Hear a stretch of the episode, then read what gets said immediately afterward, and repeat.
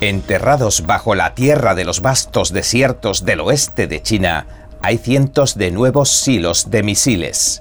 Y los líderes de Occidente no saben cuántos se armarán con cargas convencionales y cuántos con cargas nucleares. Las detenciones oficiales en la frontera entre Estados Unidos y México superaron por primera vez los 2 millones anuales, mientras un informe apunta a que Venezuela podría estar vaciando sus cárceles en Estados Unidos. Nueva Orleans es ahora la capital de los asesinatos de Estados Unidos. Los homicidios han aumentado casi un 50%. La forma en que 32 millones de latinos voten en decenas de elecciones cruciales por todo el país en noviembre será vital para decidir qué partido controlará el Congreso. Bienvenidos a En Primera Plana, soy David Rojas. Recuerda que estamos en Telegram, que nos puedes ver en Epoch TV de Epoch Times en español y que si no tienes tiempo mientras cocinas, conduces o haces la compra, puedes escuchar nuestros audios en varias plataformas de podcast. Y ahora, entremos en materia.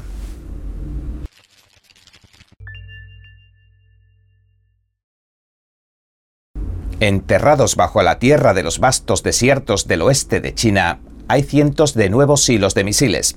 Los líderes de Occidente no saben cuántos se armarán con cargas convencionales y cuántos con cargas nucleares. El régimen comunista chino está mezclando y colocando sus misiles, tanto nucleares como convencionales, bajo los mismos centros de mando. El Partido Comunista Chino se está apresurando en construir estos nuevos hilos de misiles y las armas nucleares que contendrán. Al mismo tiempo trata de erigirse el líder del floreciente bloque de estados antioccidentales que desean poner fin a la hegemonía de Estados Unidos en los asuntos mundiales. El partido ha dado en llamar a esto la multipolaridad. Según varios expertos, si combinamos la expansión nuclear de China y su alianza de facto con Rusia, las consecuencias para la estrategia nuclear estadounidense son de un enorme calado. En otras palabras, Estados Unidos ni siquiera está preparado para esto. ¿Por qué? Tanto el arsenal como la estrategia nucleares estadounidenses se diseñaron para plantar cara a un solo adversario, Rusia. Por tanto, ahora que también China entra en juego, la amenaza nuclear se convierte en uno de los grandes retos estratégicos del siglo XXI. Y Estados Unidos solo tendrá una única oportunidad de responder. Patty Jane Geller, analista política principal de la Fundación Heritage, un grupo de reflexión conservador, le dijo al Epoch Times en un correo electrónico lo siguiente. Estados Unidos se enfrenta sin duda a un reto importante ante el avance de las amenazas nucleares no solo de uno, sino de varios factores. Tendrá que asegurarse de tener estrategias de disuasión específicas para cada adversario y encontrar la manera más eficiente de desarrollar una postura nuclear con la que poder hacer frente a varias amenazas a la vez. Las detenciones en la frontera entre Estados Unidos y México superaron por primera vez los 2 millones anuales, según las nuevas estadísticas que publicó la administración del dirigente estadounidense Joe Biden. Los agentes realizaron unas 203.500 aprehensiones en la frontera sur en agosto, según informó la Oficina de Aduanas y Protección Fronteriza. Eso elevó el total de capturas en el año fiscal 2022 a 2 millones 150.539, un 24% más que en el año fiscal 2021. Además, todavía falta un mes entero para terminar este año fiscal. Mientras hacía campaña en 2020, Biden y sus asesores dijeron que planeaba, si era elegido, cambiar drásticamente el enfoque del gobierno de Estados Unidos sobre la inmigración, por ejemplo, poniendo fin a las políticas clave de la era Trump, como los protocolos de protección migratoria, que apodaron permanecer en México. Sin embargo, mencionó específicamente que no quería terminar con dos millones de migrantes cruzando la frontera, el demócrata dijo en aquel entonces lo siguiente. La línea de tiempo es para hacerlo de una manera que de hecho lo hagamos mejor, no peor. Lo último que necesitamos es decir que vamos a dejar inmediatamente de gestionar los asilos de la forma en que se está haciendo y acabar con dos millones de personas en nuestra frontera. Se trata de poner los guardarraíles para que podamos avanzar en la dirección. Mark Krikorian, director ejecutivo del Centro de Estudios de Inmigración, explicó que las políticas que el expresidente Donald Trump puso en marcha eran los verdaderos guardarraíles. Le dijo al Epoch Times lo siguiente. Al deshacer todo lo que había hecho Trump, Biden ha creado esta crisis migratoria, así que las cifras de agosto no son una sorpresa, son solo una continuación de la tendencia que hemos visto en el último año y medio, pero son un recordatorio de que esta administración es la culpable de este desastre en la frontera. Y no hay indicios de que la tendencia vaya a frenarse o a invertirse, añadió, incluso si los republicanos se hacen con el Congreso en las próximas elecciones de mitad de mandato, porque el Poder Ejecutivo, el Gobierno, es el responsable último de las políticas de inmigración. Funcionarios de la Administración destacaron que cerca de un tercio de los inmigrantes ilegales que detuvieron en la frontera sur de Estados Unidos en agosto procedían de países de gobiernos comunistas. De los cerca de 160.000 individuos que entraron en la frontera, algunos son detenidos tras ser expulsados, más de 55.000 o el 35% eran de Venezuela, Cuba o Nicaragua. Esto supone un aumento del 175% con respecto a agosto de 2021. El porcentaje de nativos de México y Centroamérica, por su parte, detenidos, se redujo en un 43% respecto a ese mes. Chris Magnus, el jefe de la patrulla fronteriza que designó Biden, dijo en un comunicado lo siguiente. Los regímenes comunistas en decadencia de Venezuela, Nicaragua y Cuba están impulsando una nueva ola de migración a través del hemisferio occidental, incluyendo el reciente aumento de los encuentros en la frontera suroeste de Estados Unidos.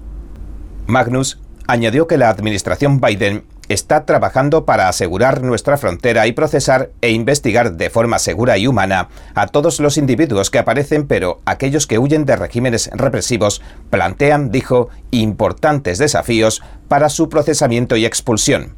De hecho, Breitbart News destacó que un reciente informe de inteligencia del Departamento de Seguridad Nacional muestra que el gobierno venezolano de Nicolás Maduro está liberando a presos violentos, incluyendo algunos condenados por asesinato, violación y extorsión. Ahora se dirigen a la frontera sur de Estados Unidos. El informe de inteligencia advierte a los agentes que los prisioneros venezolanos liberados han sido vistos dentro de las caravanas de inmigrantes ilegales que viajan desde Tapachula, México, hacia la frontera entre Estados Unidos y México tan recientemente como en julio. La fuente, que no posee autorización para hablar con los medios, le dijo a Breitbart News, Texas, que la medida de Nicolás Maduro recuerda a una similar que tomó el dictador cubano Fidel Castro durante el levantamiento del barco Mariel en la década de 1980. Aunque no queda claro si viajaban en grupo o si viajan en grupo, era de conocimiento popular entre los inmigrantes que viajaban en julio a la frontera sur de Estados Unidos que entre los venezolanos abundaban criminales convictos y consumados.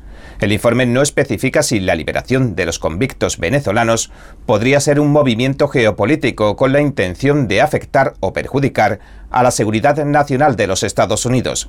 Fox News también informó de que en agosto capturaron a una docena de inmigrantes cuyos nombres figuran en la base de datos de terroristas del FBI. Al tiempo que establece un nuevo récord de detenciones en la frontera, la administración Biden también está en camino de expulsar a más inmigrantes ilegales en un año fiscal que nunca antes. Este año fiscal se han llevado a cabo unas 977.500 expulsiones de personas que cruzan la frontera sur en base al título 42. Los Centros para el Control y la Prevención de Enfermedades de la administración de Donald Trump promulgaron esa orden de emergencia para evitar que los inmigrantes ilegales trajeran la COVID-19 al país. Los funcionarios de la administración Biden intentaron poner fin a la orden al título 42 a principios de este año, pero un juez federal los detuvo en mayo. El magistrado alegó que los funcionarios no implementaron un periodo de comentarios públicos como lo requiere la Ley de Procedimiento Administrativo. El título 42 permite la expulsión rápida de algunos inmigrantes ilegales, pero no les penaliza de ninguna manera. Así que algunos intentan rápidamente volver a cruzar la frontera. El 22% de los detenidos en agosto, según la patrulla fronteriza, fueron personas a las que ya habían sido arrestadas al menos una vez en los 12 meses anteriores. That was a shooting gallery up there. I could hear the tremble in his voice. She suffered a fairly severe beating, and the, the video is, is pretty graphic. Justice for us seems almost impossible.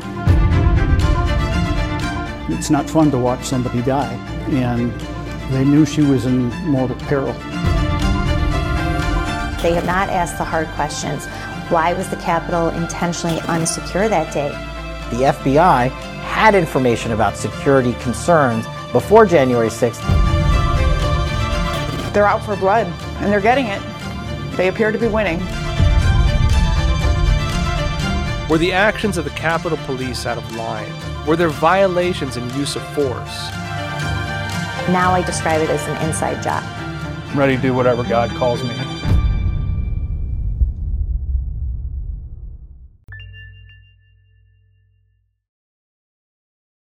Nueva Orleans es ahora la capital de los asesinatos en Estados Unidos, según los datos que acaba de publicar la Comisión Metropolitana del Crimen. Los homicidios en Nueva Orleans han aumentado un 46% este año, desde 2020 un 78% y desde 2019 un 141%. Los datos parten de un análisis de la Comisión Metropolitana del Crimen, que hace un seguimiento de los índices de criminalidad y pretende reducirlos, así como denunciar la corrupción. Un análisis de Fox News de los datos de la comisión muestra que se han producido 52 homicidios por cada 100.000 vecinos desde el 11 de septiembre, lo que significa que la ciudad ha superado a San Luis como la capital del asesinato. Sin embargo, otro análisis que hizo el Wall Street Journal de los datos de la Asociación de Jefes de Ciudades Importantes, o MCCA, una organización profesional de ejecutivos de la policía, fija esa cifra en 41 asesinatos por cada 100.000 personas. En total, se han producido 205 homicidios solo este año, hasta el 11 de septiembre, según la Comisión Metropolitana del Crimen. Aunque esa cifra ha aumentado desde entonces a 208, tras un reciente doble homicidio en Trem, y el asesinato de un joven de 17 años en Nueva Orleans este fin de semana. En San Luis se habían producido casi 45 homicidios por cada 100.000 habitantes hasta el 17 de septiembre, según los datos del Departamento de Policía de San Luis que citó la Fox. En Chicago se han producido casi 18 homicidios por cada 100.000 vecinos y 3 homicidios y medio por cada 100.000 en la ciudad de Nueva York. El presidente de la Comisión Metropolitana del Crimen, Rafael Goyeneche, señaló que ser la capital de los homicidios del país no solo afectará a la calidad de vida de los habitantes de Nueva Orleans, sino que también tendrá consecuencias económicas devastadoras para la ciudad, ya que la gente preferirá vivir y viajar a lugares más seguros. Dijo, habrá más gente que decida no vivir aquí Habrá más gente que busque otras oportunidades de empleo. Otras ciudades están reclutando negocios y convenciones y turistas y están empleando nuestras cifras del índice de criminalidad contra nosotros mismos para sacarnos ventaja. That was a shooting gallery up there. I could hear the tremble in his voice. She suffered a fairly severe beating, and the, the video is, is pretty graphic. Justice for us seems almost impossible. It's not fun to watch somebody die, and they knew she was in mortal peril. They have not asked the hard questions. Why was the Capitol intentionally unsecure that day? The FBI had information about security concerns before January 6th. They're out for blood, and they're getting it. They appear to be winning. Were the actions of the Capitol Police out of line? Were there violations in use of force? Now I describe it as an inside job. I'm ready to do whatever God calls me.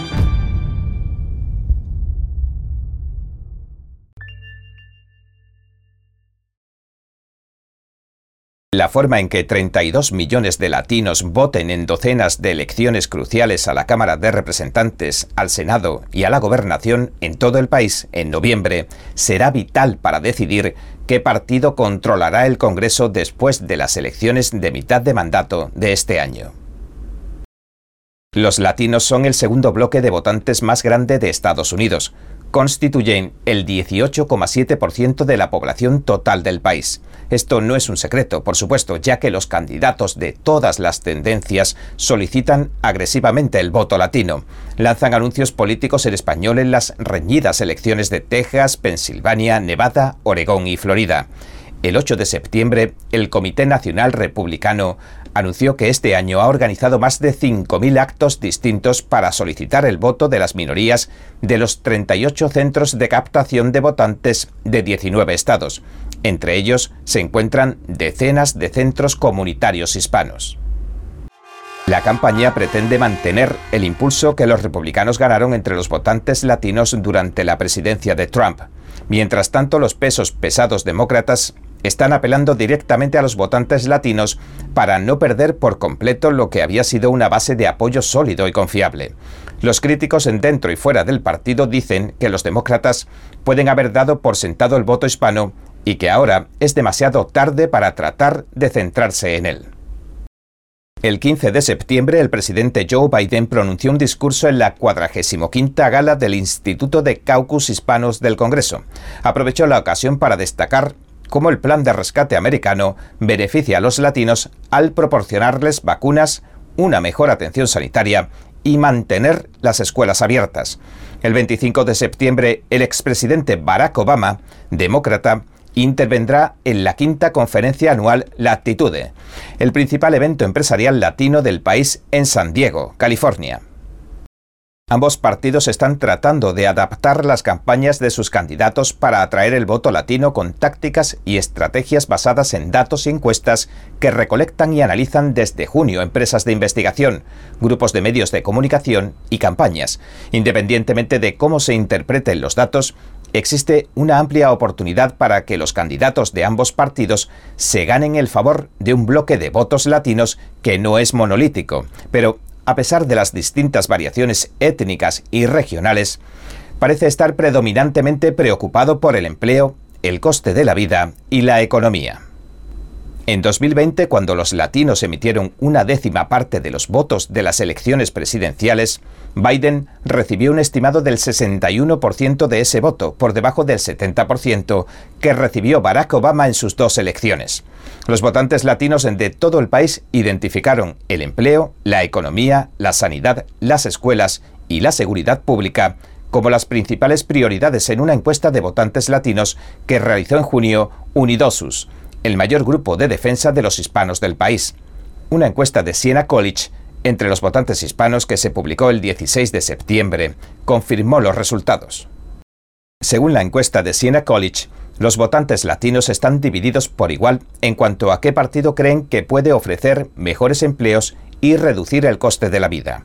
En general, el 56% de los encuestados por Siena dijo que votaría azul y el 32% dijo que votaría rojo en noviembre. Aunque esto puede parecer una buena noticia para los demócratas, puede que no sea lo suficientemente buena para que el partido frustre la previsión de que los republicanos vuelvan a ocupar la Cámara de Representantes y el Senado. Según la encuesta de Siena, los jóvenes votantes latinos, especialmente los hombres de Texas y Florida, se registran cada vez más como republicanos. Esa tendencia se confirma en una encuesta nacional realizada entre el 2 y el 11 de septiembre a 400 votantes latinos registrados y publicada el 14 de septiembre por BSP Research. Todos los datos, las encuestas y los análisis aumentan la incertidumbre para los candidatos del 8 de noviembre. En docenas de elecciones a la Cámara de Representantes de Estados Unidos, los latinos constituyen el 20% o más del electorado. También se espera que el voto latino sea un factor determinante en varias contiendas reñidas por la gobernación y el Senado de Estados Unidos, como en Arizona y Nevada, donde los hispanohablantes representan el 25% de los votantes. Se prevé que los latinos influyan en los resultados incluso en distritos o estados sin una gran presencia en el número total de votantes, aunque en lugares como Pensilvania los latinos representan menos del 10% del total de votantes, han demostrado ser clave a la hora de determinar los ganadores y los perdedores en contiendas reñidas. Y ahora les dejamos con otra interesante entrevista de nuestra compañera Pachi Valencia de Opinión Pública. Catalina, muchas gracias por acompañarnos nuevamente en NTD en español. Para mí es un placer siempre que estemos conversando. Gracias. Catalina, cuéntame eh, un poco el proceso de cómo eh, Miami County, el Miami-Dade County eh, rechazó este proyecto de ley que quería instaurar el mes del orgullo LGTB. En las escuelas. Sí, fue algo que los padres rechazaron desde el primer momento. Eh, alguien en, el, en la junta escolar quería pasar eh, que todo un mes, estamos hablando de 21 días, que nuestros hijos estuvieran expuestos al tema del LGBTQ. ¿Qué pasa? Que los padres rechazaron completamente, nos unimos y, hablamos, hablamos eh, en esa junta escolar genuinamente, hablamos con el corazón, hablamos de que, de que nosotros en ningún momento le permitimos al colegio que educara en lo moral a nuestros hijos. Ellos los pueden educar en la parte académica, nunca en la parte moral. Eso nos encargamos en la casa y el poder regresó a los padres. Ese, esos derechos de padre de decidir sobre sus hijos, qué aprenden sus hijos, nos dimos cuenta que funciona de nuevo porque no pasó y, logramos hacer valer nuestras voces. ¿Cuál ha sido eh, un poco los comentarios de las madres cuando escucharon que un proyecto de ley podría llegar a las escuelas de sus niños y indoctrinarles con estas ideologías. Sí, esto es absurdo, no, no es apropiado para los niños, especialmente para los niños eh, en elemental. Y, entonces lo que queremos es proteger a los niños sin negarles la oportunidad de que, de que vean el mundo real como es. Yo, pero yo pienso que cada cosa a su nivel, cada niño debe tener, cumplir unas etapas, pero la inocencia de un niño es valiosa. La inocencia de un niño eh, es algo que tiene que ser parte de ser un niño. Eh, eh, estos, estas escuelas tienen que entender que aunque ellos quieran empujar una ideología radical de izquierda hacia nuestros hijos, nosotros lo que queremos es que nuestros hijos sean niños disfruten su infancia, así como tú y yo disfrutamos hace, bueno, quizás tú eres más joven, pero hace 30 años, 40 años disfrutamos esa educación normal enfocada en lo académico, una educación transparente. ¿Y cómo cree que está avanzando Florida en esto? Estamos, ¿Está ganando la batalla los padres? ¿Todavía hay algún tipo de, lucha ahí que tienen que... poco a, poco. Fíjate que yo, esto es personal, yo pienso que nos despertamos un poco tarde los padres.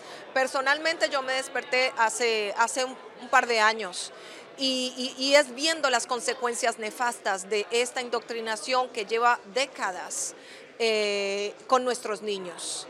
Entonces, cuando tú te ves, eh, te das cuenta que la mayoría de los amigos de tus hijos se consideran bisexuales, homosexuales, transgénero, o que simplemente ya no aceptan lo que Dios les dio, ya no quieren seguir un parámetro normal de, ciencia como es hombre y mujer, sino que empiezan a normalizar y tópicos como el aborto, tópicos como las drogas. Ah, sí, eso es normal. En la fiesta tal de fulano de tal hubo estos dulces, estas fiestas. Ahí tú te das cuenta que hay un problema y que no proviene del hogar de uno, porque uno no le ha dado ese ejemplo a los niños. ¿De dónde proviene? Cuando nos damos cuenta que la escuela, esa escuela que confiábamos los padres mientras que estábamos trabajando, se estaba encargando de indoctrinar a nuestros niños. Entonces ahí es donde los padres se unen, se educan, miramos qué es lo que realmente nosotros podemos cambiar y tomamos la acción. Y en este momento es proteger lo que es la santidad de la familia, la vida, la fe, la, libertad de padre de decidir sobre sus hijos, en la educación, en la salud, en lo moral, en todo lo que tenga que ver con nuestros hijos. Ese, ese derecho no nos lo da ningún político. Ese derecho nos lo dio Dios cuando nos bendijo con nuestros hijos. ¿Y cuáles son eh, las pautas que deberían seguir los padres? ¿Cuáles son ese tipo de eh, momentos en los que los padres deberían estar más, eh, más despiertos en lo que los niños consumen en la escuela? ¿Es a través de los libros, a través de las clases? ¿Cuál ha sido el patrón que ustedes han identificado?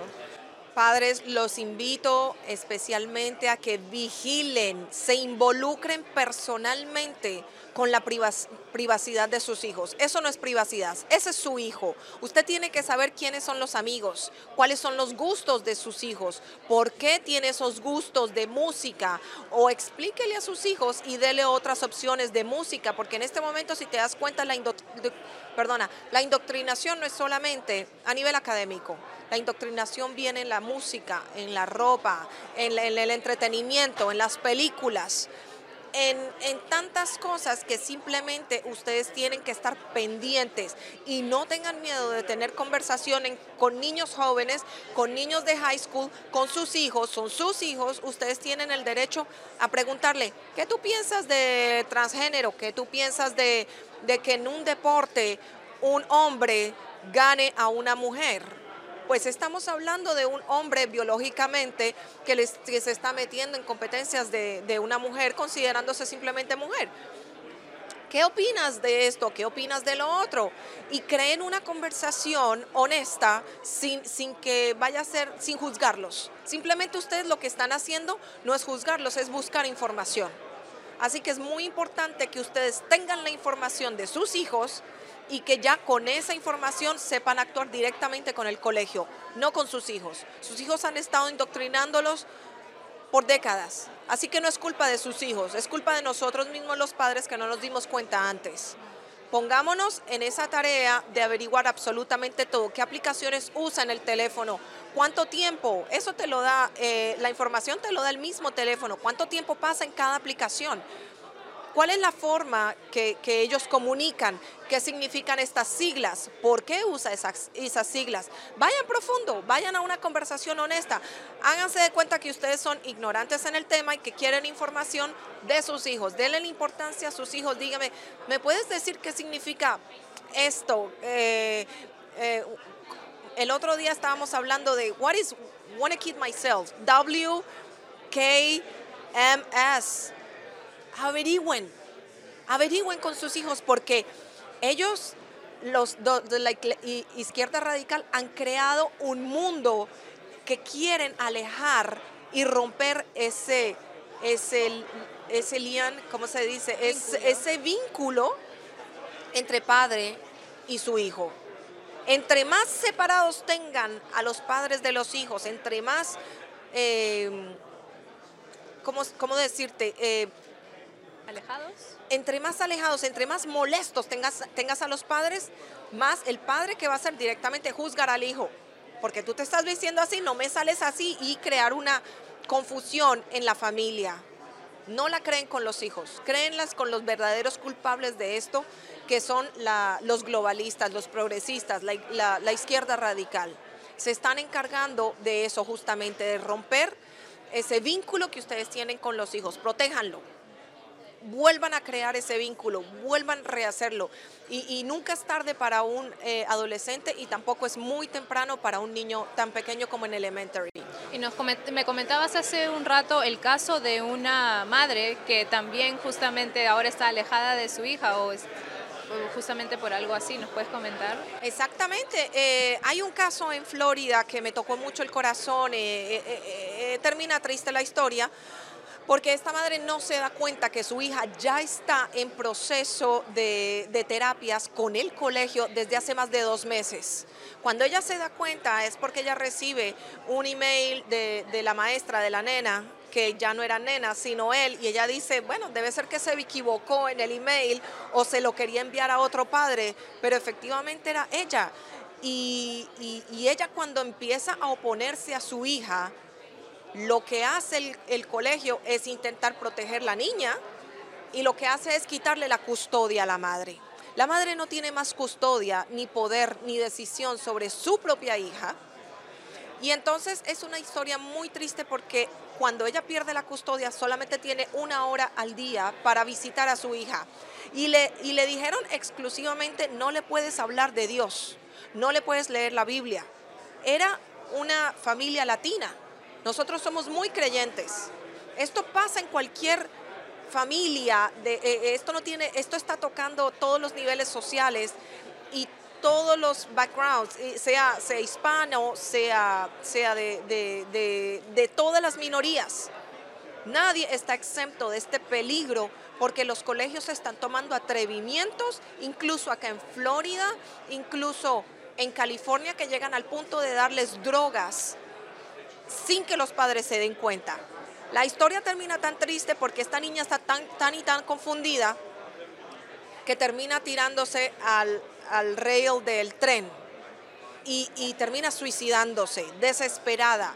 Esta, esta mamá quedó destruida y lo único que hace es contar su historia para prevenir que otros padres, porque ella dice, yo no me di cuenta, yo no me di cuenta, yo tenía mi nena que se maquillaba, que se ponía vestidos, pasó a grado eh, séptimo, eh, eh, tenía 12 años y se suicidó a los 13. El proceso fue corto, el proceso fue directo, un ataque directo a la familia, un ataque directo a la niña y el gobierno no le va a responder. Simplemente protejan a sus hijos, protejan ese vínculo, no dejen que nadie rompa ese vínculo que Dios les dio.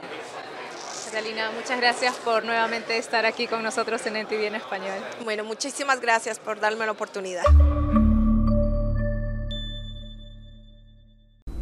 Bien, este ha sido nuestro episodio de hoy. Gracias por sintonizarnos. Si te gusta nuestro programa, por favor, no olvides darle a me gusta, suscribirte y compartir este vídeo con tus amigos y tu familia, porque todo el mundo merece conocer los hechos. Una vez más, gracias por ver en primera plana. Nos vemos mañana.